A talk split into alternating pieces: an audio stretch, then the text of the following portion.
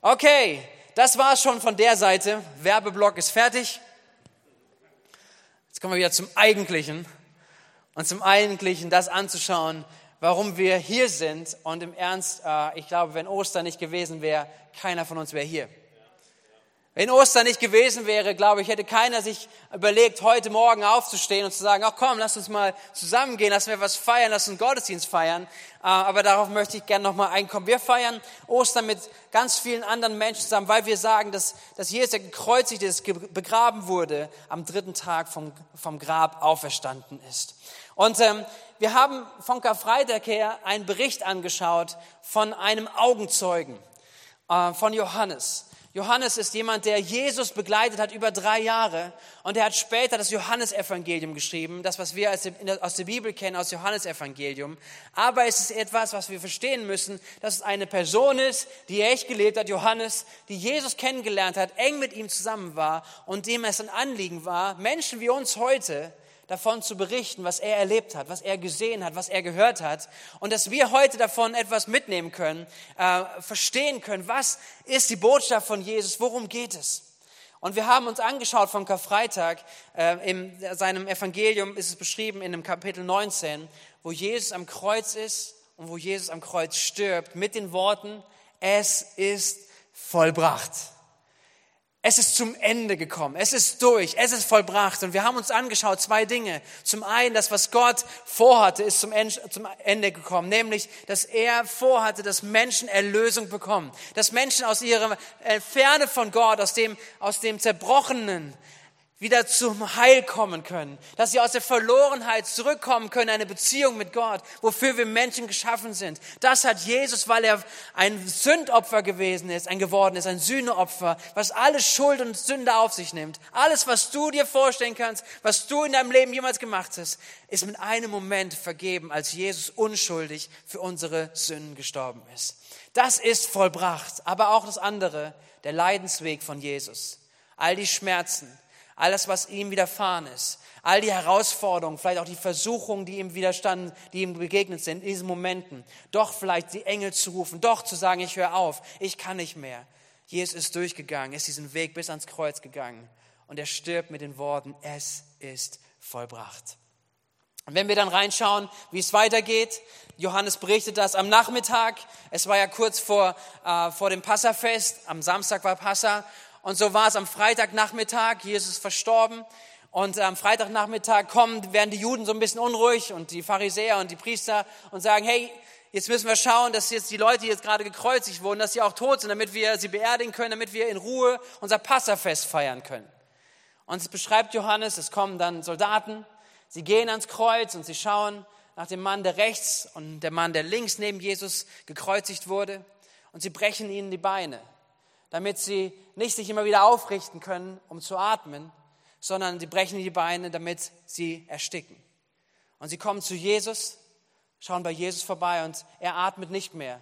Sie nehmen an, dass er tot ist.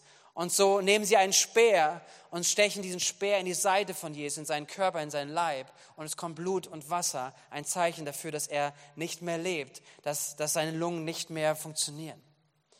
So, sie sind sicher, Jesus ist tot und Jesus wird vom Kreuz genommen, die anderen Männer auch. Jesus wird vom Kreuz genommen und jemand, zwei Menschen wird, so beschreibt es Johannes, Josef aus Arimathea und Nikodemus, sie kommen herbei und sie beerdigen Jesus in einem neuen Grab in der Nähe des Gartens und dort wird er beerdigt.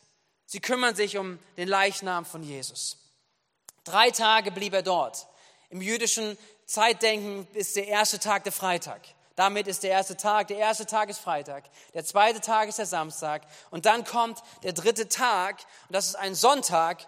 Und ähm, die Frauen, und hier berichtet es Johannes vor allen Dingen von Maria Magdala, sie berichtet von Maria, dass sie sich aufmacht, um jetzt zum Grab zu gehen, um nochmal Jesus Leichnam zu sehen und ihm einzubalsamieren und ihm, ihm dort, ähm, ja, die, letztendlich die Bestattung und die, die Möglichkeiten zu geben, die es, eine Bestattung, die es vorher am Freitag nicht gegeben hat. Und sie kommt dorthin und sie findet ein geöffnetes und leeres Grab. Da, wo Jesus drin hineingelegt wurde, kommt sie einfach hin und sagt, und sieht es, das Grab ist offen, es ist leer.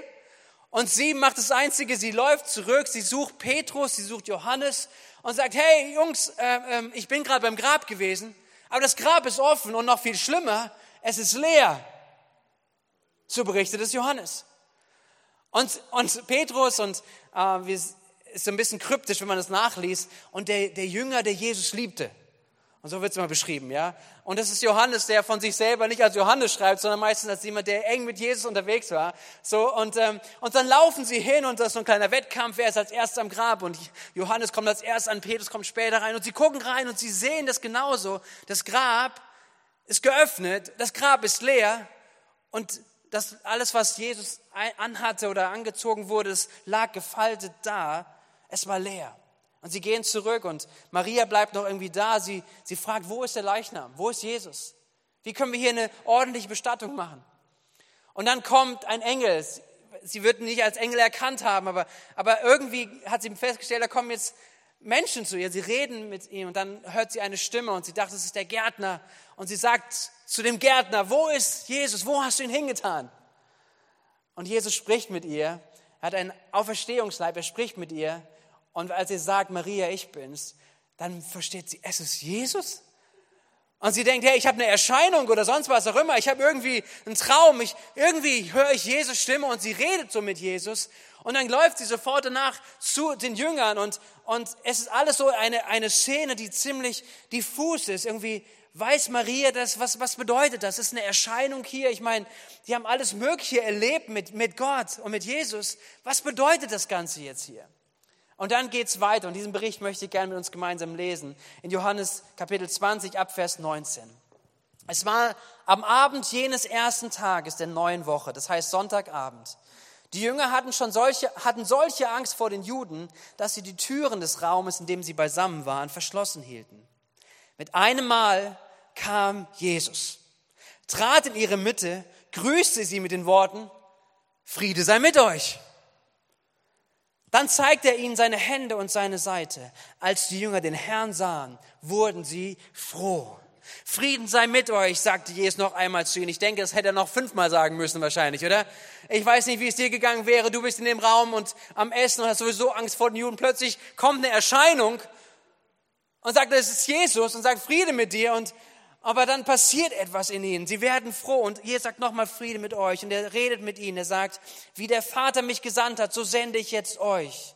Und er hauchte sie an und sagte, empfangt den Heiligen Geist. Wem ihr die Sünden vergebt, dem sind sie vergeben. Wem ihr nicht vergebt, dem sind sie nicht vergeben. Er gibt ihnen einen Auftrag mit. Aber es, es ist so gravierend, dass hier eine wirkliche Veränderung passiert, auch zu der Szene vorher.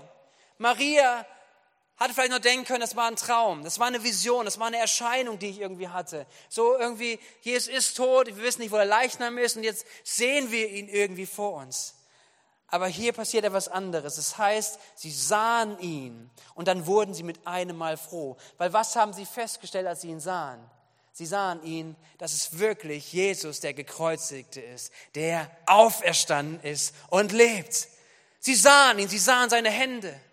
Sie sahen die Wunden. Sie werden das gesehen haben, dass es nicht etwas ist, was, was, dass, dass es irgendeine Erscheinung ist, die irgendwo sich jemand ausdenken konnte, sondern sie sahen ihn. Er ist auferstanden. Er lebt. Er kommt vor ihnen. Er spricht mit ihnen. Er sagt Friede mit euch. Und mit einem Mal wurden sie froh. Und ich glaube, dass mit diesem Moment, wo sie das realisiert haben, Jesus ist nicht mehr tot, er ist nicht mehr im Grab, kam eine Freude in sie, weil sie verstanden haben, hier, dieses, was wir gerade erleben, hat eine immense Auswirkung für unser ganzes Leben.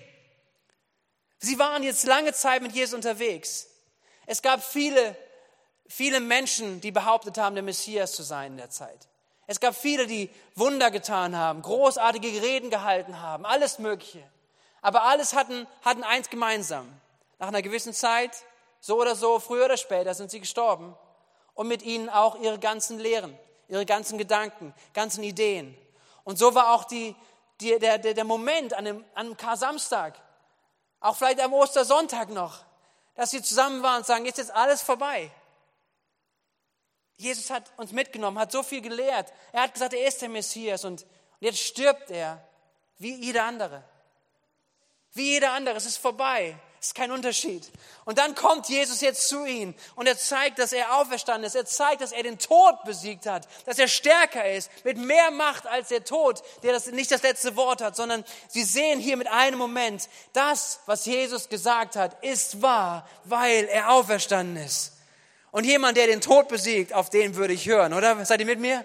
Jemand, der, der vorher sagt, ich werde sterben und ich werde wieder auferstehen. Das kann jeder von uns sagen. Aber wenn jemand es beweist, dann denke ich mir, wow, auf dem würde ich hören. Weil der hat irgendwie, der, der kann Dinge voraussagen, die kein Mensch von uns jemals schaffen kann. Aber er hat es geschafft. Er ist als Sieger über den Tod. Es wird deutlich, dass Gott Herr über Sieger über alles ist. Aber diese Frage ist wichtig. Was bedeutet es? Was hat es für eine Bedeutung, dass Jesus auferstanden ist? Und der Apostel Paulus im Neuen Testament, er spricht mit den Gemeinden auch darüber, weil diese Frage ja da ist. Ist er wirklich auferstanden oder nicht? Und er sagt zu ihnen Folgendes, und dieser Gedanke ist hochspannend. 1. Korinther 15, in seinem Brief an Christen schreibt er ihnen Folgendes. Er sagt ihnen, und wenn Christus nicht auferstanden ist, ist euer Glaube eine Illusion. Die Schuld, die ihr durch eure Sünden auf euch geladen habt, liegt dann immer noch auf euch. Und auch die, die im Glauben an Christus gestorben sind, sind dann verloren. Wenn die Hoffnung, die Christus uns gegeben hat, nicht über das Leben in der jetzigen Welt hinausreicht, sind wir bedauernswerter als alle anderen Menschen. Er bringt es einfach auf den Punkt. Er sagt, guck dir den Glauben an, vergleiche mit allen möglichen anderen Lehren. Letztendlich, wenn Christus nicht auferstanden hat, ist, wenn Christus nicht bewiesen hat, dass er stärker ist als der Tod, dann ist es alles nichts, dann ist es nur eine Illusion. Dann ist es alles nichts. Aber was die Jünger begreifen in diesem Moment an Ostersonntag, ist, dass Jesus auferstanden ist. Er steht vor ihnen. Er ist in ihrem Raum. Er ist nicht mehr gebunden an Materie, er hat einen Auferstehungsleib. Er kann einfach durch geschlossene Türen hineinkommen. Und er erschrickt sie. Aber dann zu sagen, Friede mit euch.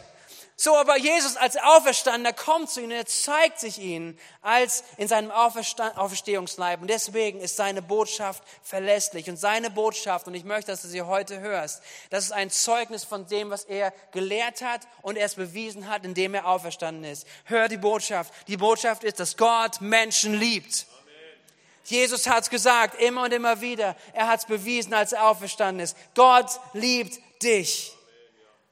Gottes Botschaft ist, dass er dich retten wollte und dass er dich retten will und dass er alles dafür getan hat, sein Leben zu geben, damit du nicht und ich nicht in unseren Schuld sterben müssen. Jesus nahm alle Schuld auf sich. Das ist bewiesen, indem er auferstanden ist. Und dass er jeden rettet, der ihn im Glauben annimmt. Das ist bewiesen. Das hat Jesus immer gesagt. Leute, wenn ihr an mich glaubt, dann werdet ihr ewiges Leben bekommen. Und jetzt, als Jesus auferstanden ist, bekommt diese Botschaft eine Wahrheit. Sie bekommt Kraft. Und das heißt für uns heute, die wir heute hier sind, wenn wir unser Glauben in ihn hineinsetzen, dann ist die Verheißung da, dass er dich rettet, dass er dich heilt, dass er dich befreit von all den Dingen, die du mitbringst, dass er dir neues Leben gibt. Die Auferstehung verändert alles. Seid ihr mit mir? Die Auferstehung verändert alles. Aber vielleicht bist du hier und sagst, aber ja, wie verlässlich ist das denn mit der Auferstehung? Ich meine, gut, das sind Jünger, die können ja alles erzählt haben. Das sind ja die Freunde von Jesus und vielleicht, vielleicht sagst du, vielleicht haben die Jünger ja selbst den Leichnam von Jesus versteckt. Ja, das wäre eine super Sache, weil sie haben ja vorher gehört, wie Jesus darüber gesprochen hat, dass er wieder auferstehen würde und so weiter, haben die Jünger das inszeniert. Und das war auch schnell die Vermutung damaligen Zeit. Die Priester und Pharisäer haben überlegt, darüber nachgedacht, hey, sie haben gehört davon, dass das Grab irgendwie leer sein soll und haben gesagt, okay, ähm, das werden bestimmt die Jünger gewesen sein. In Matthäus 27 wird das beschrieben. Allerdings muss man dazu sagen, haben die Jünger den Leichnam von Jesus wirklich versteckt. Das Grab war verschlossen. So wird es in mehreren Evangelien von mehreren Menschen berichtet. Es ist verschlossen gewesen mit einem großen Stein und es war bewacht. Und das Beste daran finde ich immer noch, wenn man die Wachen gefragt hat, so berichten es die, die, die Augenzeugen und Menschen, die damals da waren, dass die Wachen gefragt wurden, was passiert ist. Und da hätten sie doch am besten gesagt, ja, wir sind überfallen worden von den Jüngern. Aber sie erzählen immer, es kam ein Engel. Der hat uns hier wirklich umgehauen. Er hat den Grab, den Stein weggenommen, ein Engel. Ich meine, wenn ich Soldat gewesen wäre und ich die Aufgabe gehabt hätte, darauf aufzupassen, und selbst wenn es ein Engel gewesen wäre, ich hätte keinem davon erzählt, dass es ein Engel gewesen ist.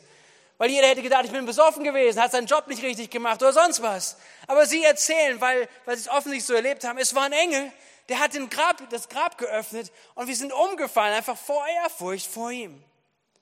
Vielleicht war Jesus noch nicht tot. Vielleicht hat er so irgendwie, war er nur halbtot, ist wieder wach geworden. Ich glaube, dass den Juden sehr viel daran lag, auch wenn wir Karfreitag angeschaut haben, dass Jesus stirbt. Sie haben gesagt, es ist ein Gotteslästerer und er muss sterben. Sie waren gründlich damit, dass sie das ganze Volk aufgepeitscht haben, dass Jesus ans Kreuz genagelt wird. Und die Römer, das muss man leider sagen, waren Experten darin, Menschen hinzurichten. Dass Jesus irgendwie überlebt hätte, das ähm, glaubt eigentlich kein Mensch, sondern Jesus war tot. Und auch mit diesem Bericht, dass er einen Speer in die Seite bekommen hat, dass er diese Folter und alles nicht überlebt hätte. Sind die Jünger vielleicht, das ist die andere Frage, sind die Jünger vielleicht so eine Einbildung anheimgefallen, so irgendwie so eine Suggestion gemeinschaftlich und so, wir, wir stellen uns das alles vor, dass es so wäre. Und das kann man sich ja überlegen, vielleicht waren sie so in Trauer, so ah, fertig davon, dass Jesus nicht mehr da ist. Und das haben sich eingebildet irgendwie, haben sie immer viel darüber gesprochen, irgendwann war es Wahrheit. Aber man darf nicht vergessen, dass sie eingeschüchtert waren. Sie sind geflohen, sie sind weggelaufen. Es waren keine mutigen Menschen zu der Zeit damals. Sie sind einfach nur weggelaufen. Sie haben Jesus verraten, alles Mögliche. Dass die Auferstehung etwas geworden ist, was sie sich eingebildet haben, das kann man sich kaum vorstellen. Wisst ihr was? Viele von uns können vielleicht sagen, okay, ich habe etwas gesehen, ich mache eine Zeugenaussage, richtig? Wenn du irgendwas erlebt hast, gesehen hast, einen Unfall gesehen hast, sollst du dann sagen, welches, welche Farbe hat das Auto? Und dann sagst du, ja, ich meine, es war dunkelgrün. Und dann wirst du nochmal gefragt, welche Farbe hat das Auto? Ja, dunkelgrün. Okay, pass mal auf. Ich werde jetzt, ich werde dich töten, wenn du nochmal grün sagst. Was würdest du sagen? Ja, es war Silber, oder? Oder? Wie schnell wären wir dabei? Nee, das war doch wahrscheinlich Silber. Vielleicht war es auch gelb. Ich weiß es nicht, ob es wirklich grün war. Aber das ist die Situation, was die Jünger immer wieder erlebt haben. Weil sobald sie davon erzählt haben, dass sie Jesus als den Auferstandenen gesehen haben, wurde ihnen gedroht zu sagen, du sprichst nicht einmal noch darüber, dass Jesus auferstanden ist. Und sie haben gesagt, ihr lieben Leute, wir können nicht davon schweigen, von dem, was wir gesehen und berührt haben. Die Jünger haben ihr Leben gelassen Viele von ihnen haben ihr Leben gelassen für diese Zeugenaussage, dass sie Jesus gesehen haben. Und wenn wir jetzt weiter schauen in die Berichte, auch in historischen Aussagen von damals, dann gibt es, dass, dass Paulus es einmal zusammenfasst über diese Frage der Auferstehung. Er sagt, ihr lieben Leute, wenn ihr euch damit beschäftigt, ihr könnt ähm, nach Jerusalem fahren, 500 Leute haben Jesus gesehen. Auf verschiedene Situationen. Und ihr könnt sie fragen. Sie leben heute noch. Und das war knapp bis 50, 60 nach Christus. Gar nicht so weit weg, dass Paulus sich immer darauf bezieht. Wenn ihr Fragen habt, wenn ihr es nicht glaubt, ob Jesus wirklich auferstanden ist, geht zu den Leuten hin. Fragt sie. Sie waren dabei. Sie haben den Auferstandenen gesehen. Und diese Botschaft ist so wichtig und so gut, dass wir uns dessen bewusst werden. Ich hoffe, dass sie in dir einen Glauben weckt, auch dafür, zu verstehen, dass, dass, dass die Auferstehung nicht irgendeine vage Fantasie ist, sondern dass ein historisches Ereignis in Raum und Zeit gewesen ist, vor knapp 2000 Jahren. Dass Jesus, es ist ein Wunder, oder? Aber dass Jesus den Tod besiegt hat, dass Jesus auferstanden ist aus dem Tod und deswegen seine, was er gepredigt hat, was er gelehrt hat, dass er gesagt hat, wer er ist, damit wahr ist und bewiesen ist. Aber der spannende Gedanke kommt noch, nämlich, dass Zeugenaussagen auch nicht helfen, wenn man ihnen nicht glauben will. Johannes 20, Vers 24. Thomas, auch Didymus genannt, ein Zwilling, einer der zwölf, war nicht dabei gewesen. So ein Mist. Als Jesus zu seinen Jüngern gekommen war, oh, ich hätte mir Hintern gebissen.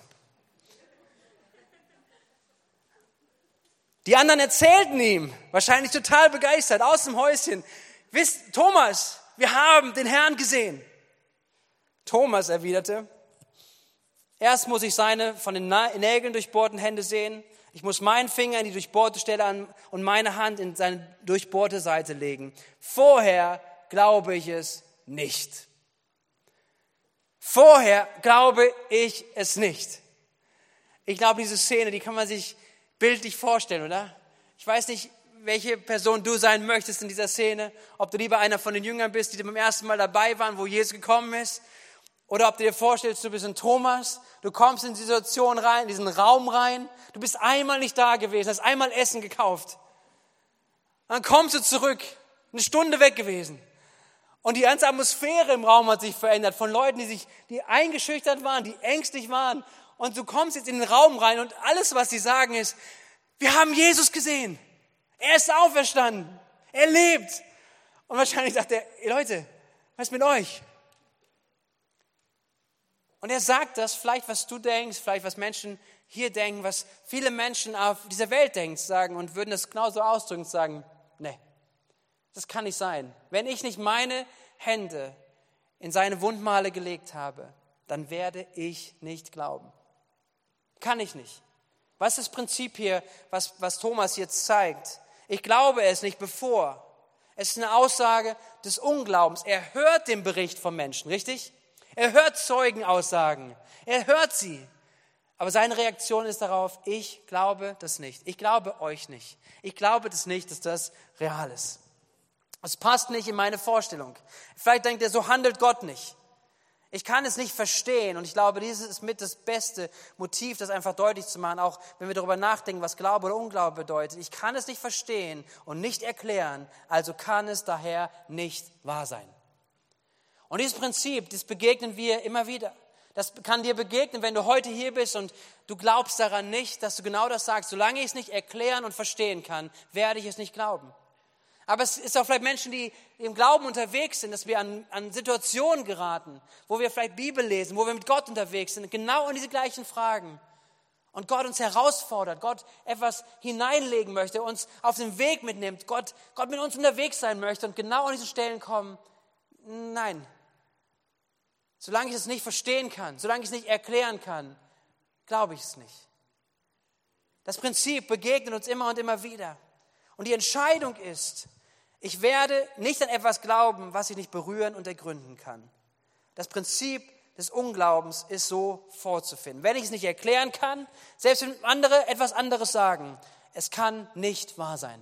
Vielleicht bist du in einer schwierigen Situation und andere erzählen aus ihrem Leben, was sie mit Gott erlebt haben. Vielleicht ist deine Ehe am, am, am Drohen kaputt zu gehen und, und du sprichst mit jemand anders und er erzählt dir, wie, wie Gott in ihre Ehesituation eingegriffen hat, wie Gott Neues gemacht hat, wie Gott Neues bewirkt hat. Und du bist ähnlich wie so ein Thomas und sagst, ich kann es nicht glauben, dass Gott meine Ehe retten kann. Vielleicht gehst du durch andere schwierige Zeiten und du hörst Berichte, aber genauso ist deine Reaktion, ich kann es nicht glauben. Man findet für das Nicht-Erklärbare übrigens so viele Argumente, selbst wenn man andere Dinge hört und vielleicht, wenn das Unerklärbare vor einem steht.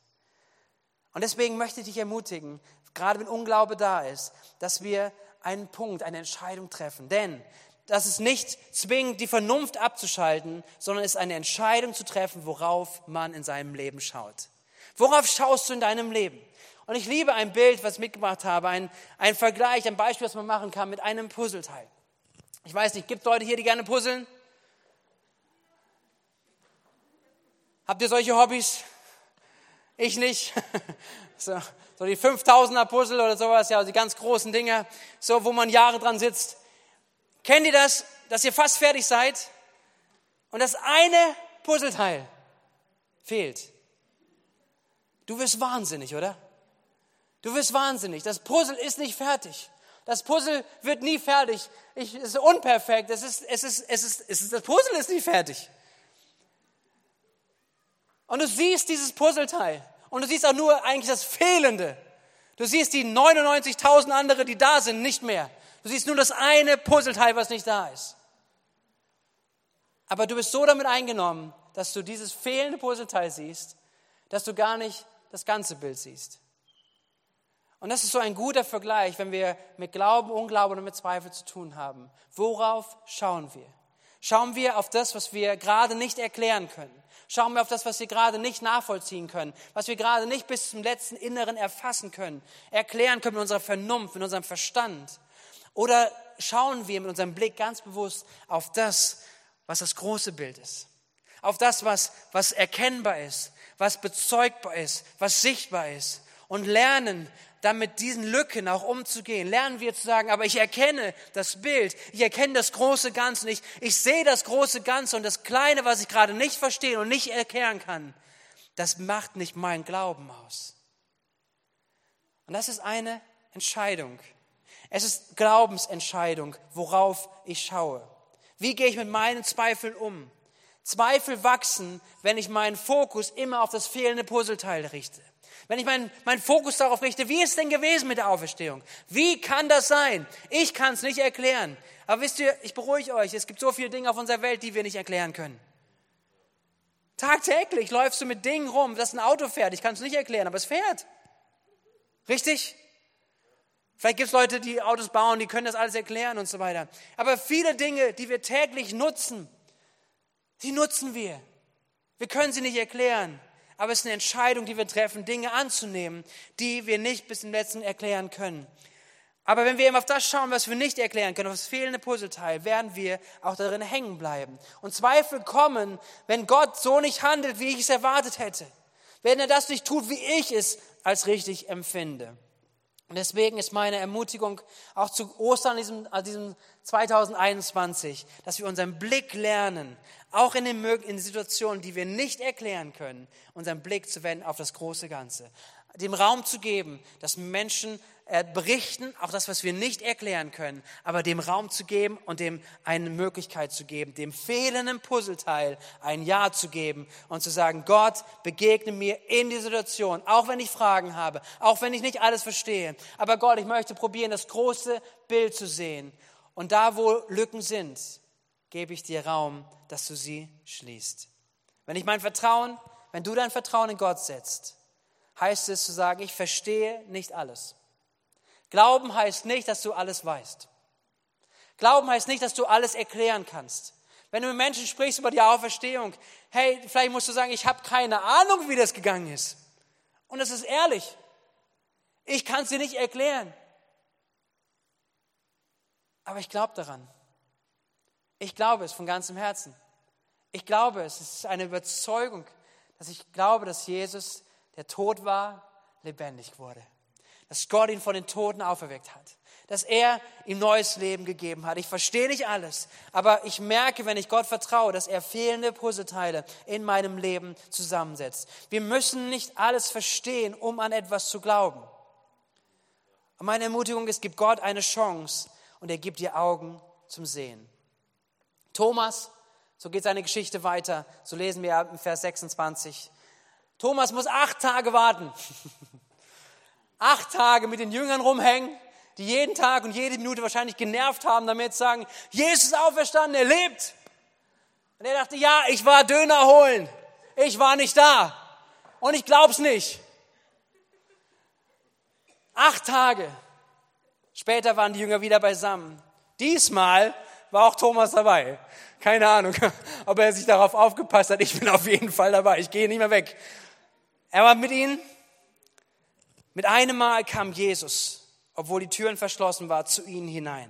Er trat in ihre Mitte und grüßte sie mit den Worten, Friede sei mit euch. Dann wandte er sich zu Thomas. Leg deinen Finger auf diese Stelle hier und sieh dir meine Hände an, forderte ihn auf. Reiche deine Hand her und leg sie an meine Seite und sei nicht mehr ungläubig, sondern glaube. Und Thomas sagte zu ihm, mein Herr und mein Gott. In dem Moment war Thomas, der nicht glauben wollte. In dem Moment war die Begegnung mit dem Auferstandenen ein, ein sichtbarer Beweis, ein Zeugnis für ihn, dass er sagte, ich kann nicht dabei bleiben. Meine Augen haben gesehen, wie Hiob sagt, nun haben meine Augen das Heil gesehen. Der Herr lebt, er lebt und er sagt, mein Herr und mein Gott. Und aus diesem Thomas, der ein Ungläubiger war, wird ein Gläubiger. Aus ihm wird jemand, der, wo die Kirchengeschichte von beschreibt, dass er als Missionar weite Reisen auf sich genommen hat. Bis nach Indien hin soll er gereist sein, hat das Evangelium gepredigt, hat es verkündigt, hat es dort als Märtyrer, so berichtet es viele äh, Kirchengeschichte, ähm, dass er dort gestorben ist. Aber er hat mit diesem Moment des Glaubens, sein Leben war verändert, war neu, weil die Botschaft, die er vorher gehört hatte von Jesus, hat eine Auferstehungskraft bekommen, eine Auferstehungswahrheit und sie macht einen Unterschied in seinem Leben. Denn er wusste jetzt, Gott liebt mich. Gott hat mir vergeben. Ich habe ein neues Leben und ich lebe für ihn, für eine Ewigkeit. Das, was Thomas begriff. Und dann liebe ich es, wie Johannes das auch weitergibt, was Jesus dann zu Thomas sagt. Denn in Vers 29 sagt Jesus zu ihm und er spricht zu uns heute. Jetzt, wo du mich gesehen hast, glaubst du. Glücklich zu nennen sind die, die nicht sehen und trotzdem glauben. Glückselig sind die, die nicht sehen und trotzdem glauben. Und hier heute an diesem Morgen sind etliche, etliche Menschen, auf die dieses Wort zuspricht. Ich habe Jesus nie gesehen mit meinen Augen, aber ich glaube ihn. Und das macht mich selig. Nicht zu einem seligen und besseren Menschen, aber zu einem Menschen, der erneuert wird von innen, der neues Leben bekommen hat, Vergebung seiner Schulden, seiner Sünden, ein neues Leben. Die Auferstehung, die Jesus hat, darf in meinem Leben wirksam sein, in deinem Leben wirksam sein. Das ist etwas, was hier rüberkommt. Jesus sagt, Jesus spricht zu dir heute, auch wenn du ihn nicht siehst und ihm dennoch glaubst. Die Botschaft ist glückselig. Hey, du hast, du hast, du hast einen, einen Glauben angenommen, der größer ist sogar als den, den, den Thomas hatte weil selig ist der nicht sehende Glaube. Und die Einladung heute ist, glaube den Zeugen und nimm Jesus als Herrn und Gott in deinem Leben auf. Vielleicht zum allerersten Mal heute. Vielleicht schaust du dieses Bild an, von dem ich gerade gesprochen habe, von diesen Zeugen, von diesen Berichten. Und es ist vielmehr in dir, eine Entscheidung zu treffen. Nicht ob, ob, sondern wie gehst du damit um? Willst du dem glauben? Willst du den Zeugenaussagen glauben? Willst du dem vertrauen? Und heute an diesem Morgen werden wir auch etwas davon bezeugen und das mal sehen. Nämlich wir haben heute Morgen zwei Menschen da, die es bewusst ausdrücken wollen durch eine Taufe, dass sie dem Auferstandenen begegnet sind. Wir taufen Menschen, die eine reife, eine mündige Entscheidung treffen können. Wir taufen keine Kinder, weil wir glauben, es ist wichtig, dass Menschen selbstständig eine Entscheidung treffen können. Dass sie das gehört haben, die Botschaft vom Kreuz, von dem alles, was da drin ist. Und heute Morgen sind Menschen da, die, die diese Entscheidung sagen, ich glaube an diesen Jesus. Ich glaube ihm. Ich verstehe nicht alles, oder? Wir verstehen nicht alles, aber ich fange an, auf das große Bild zu sehen. Ich fange an, das große Bild dem Raum zu geben, dem zu vertrauen und sagen, dem gebe ich Raum in meinem Leben. Ich verstehe nicht alles, aber ich fange an, dem zu vertrauen. Und in dem Moment, wo Glaubensentscheidungen getroffen werden, sagen, ich vertraue dem, dann fängt Gott an, unsere Augen zu öffnen für Wahrheit. Er fängt an, uns sich mehr zu offenbaren, uns vorzustellen, dass wir mehr ihn kennenlernen, weil er möchte gekannt werden. Er möchte, dass wir ihn kennen, dass wir mehr mit ihm zusammenwachsen. Und dieses Zeugnis, was wir heute eigentlich sehen von Menschen, die sich taufen lassen, ist genau das. Sie haben gesagt, mir ist der Auferstandene begegnet. Ich glaube diesen Zeugen. Und ich sage Ja zur Nachfolge. Ich sage Ja zu Jesus. Ich gebe ihm mein Leben und ich möchte ihm nachfolgen. Und für dich, der du hier bist, vielleicht ist es wichtig, dass du heute zum allerersten Mal die Einladung hörst, Ja zu sagen, auch für dein Leben. Ja, Jesus ich verstehe nicht alles. Ich habe ganz viele Fragen. Aber doch möchte ich Ja sagen. Meinen ersten Schritt. Und wenn du hier bist und du bist schon länger mit Gott unterwegs, vielleicht erkennst du dieses Prinzip des Unglaubens in deinem Leben. Dass du immer wieder vielleicht herausgefordert bist, dem zu vertrauen, wenn Gott zu dir redet, durch sein Wort, durch die Bibel. Und dass, die, dass du ermutigt bist heute ganz persönlich, zu sagen, ich will ein Leben des Glaubens leben. Nämlich deswegen, ich muss nicht alles verstehen. Ich muss nicht alles ergreifen können, ich muss nicht alles erklären können, um an das zu glauben, was Gott in meinem Leben tun möchte. Wisst ihr, ich glaube, dass wir so vieles mehr sehen dürfen, so vieles mehr sehen können. Nicht, wenn wir unsere Vernunft abschalten, sondern wenn wir unseren Glauben anschalten. Seid ihr da?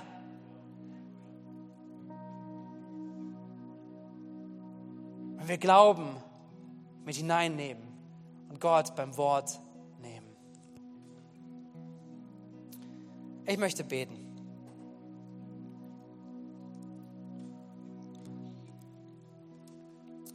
Herr Jesus, an diesem Ostersonntag nimmst du uns mit in diese Begegnung mit dir, mit dem Auferstandenen. Wir durften hineinschauen, in diese Berichte, die im Neuen Testament zu finden sind, die Berichte von Menschen, die dabei waren, wie Johannes oder Matthäus und andere, die das erlebt haben. Für sie hat diese Auferstehungsbotschaft das ganze Leben verändert. Aus Menschen, die mutlos waren, sind Menschen geworden, die voller Kraft und Mut waren. Aus Menschen, die ängstlich waren, sind Menschen geworden, die keine Angst mehr vor dem Tod hatten, weil sie wussten, der Tod ist besiegt. Heute an diesem Morgen sind viele hier, etliche hier, die in ihrem Leben genau das gleiche Zeugnis geben können. Nämlich, dass wenn sie geöffnet haben und im Glauben Ja gesagt haben zu dieser Botschaft, zu der Vergebung, die zu finden ist in Jesus Christus, in der Botschaft vom Sterben und Auferstehen von Jesus. Dass ein Friede hineinkommt, dass ein Glaube hineinkommt, eine Stärke hineinkommt und dass wir wissen, Herr, die Macht des Todes ist besiegt. Und heute Morgen ist es auch deine Einladung an jeden Einzelnen, dieser Botschaft Raum zu geben. Und das möchte ich tun. Ich möchte diese Einladung aussprechen. Und manchmal ist es gut zu reagieren und das ganz persönlich auch ausdrücken mit einer Aktion. Und ich lade uns gleich ein, ich lade Menschen ein, die hier sind. Wenn du sagst, heute Morgen, ich möchte, ich möchte mein, ein Glauben ausdrücken. Ich möchte ein, sagen, ich verstehe nicht alles, aber, aber ich möchte dem Raum geben in meinem Leben, dieser Botschaft von Jesus. Dass du heute Morgen ein, ein Signal gibst, dass du Gott ein Signal gibst. Vielleicht dieses leise Gebet, Gott, wenn es sich wirklich gibt, dann zeig dich mir. Und das Gebet, ehrlich gesprochen, in deinem Herzen gesprochen, ist ein Gebet, was Gott gerne erhört. Er kommt dort gerne hinein und sagt, nichts lieber als das. Und wenn du hier bist heute Morgen, ich lade dich so ein, dass du dieses Gebet betest. Dass du Jesus annimmst in deinem Leben. Dass du Ja sagst zu dem, was er anbietet. Neues Leben.